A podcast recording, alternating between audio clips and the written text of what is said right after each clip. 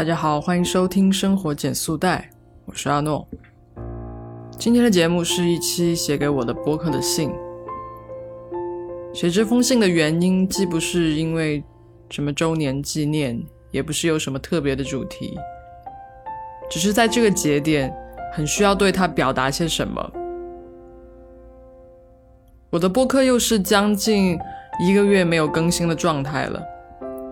作为一个原来目标是周更的播客，它显然是不合格的。这也侧面的投射出我的不称职。最近我的确在一个不好的状态中，在这个状态下的输出会给人感觉非常的丧。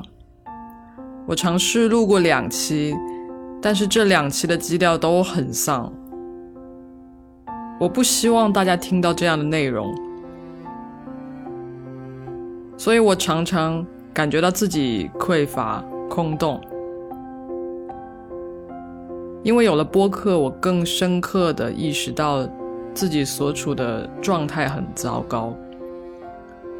当我发现我对他人的遭遇和困惑并不关心，我只想顾好自己的时候，我感到非常的慌张。我不再坚定的相信过去相信的东西。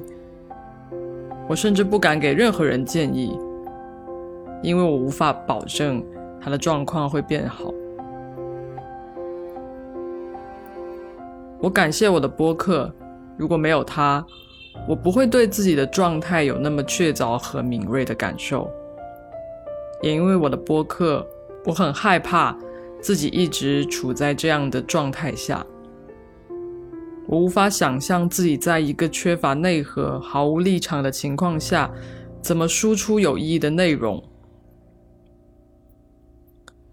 但我没有想过要放弃它。我仍然充满希望，我还是相信阴霾散去，会找到更好的宝藏。很多朋友一定会关心这样糟糕的状态背后的原因。其实没有什么非常具体的事情发生，就是很突然的对很多事物都失去了兴趣，甚至陷入了一段抑郁的情绪里。没错，每个人都会有抑郁的情绪，这是非常正常的事情。我在非常非常低谷的时候。还看到有听众一直在连续收听我的节目，一直留言说他被治愈了，他听哭了。其实我也被他们治愈了。等我缓过神来，他就成为了一股力量，让我能更快的重新感受到做这件事情的意义。所以我也很想感谢我的听众朋友们，虽然你们默默的不催更。但我也能感受到你们的支持。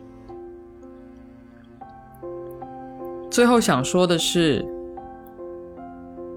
每一个人都应该有一件想要去坚持、想要去做好的事情，它会让你看到不同阶段的自己，会帮助你重新找到力量。现在的我已经慢慢找回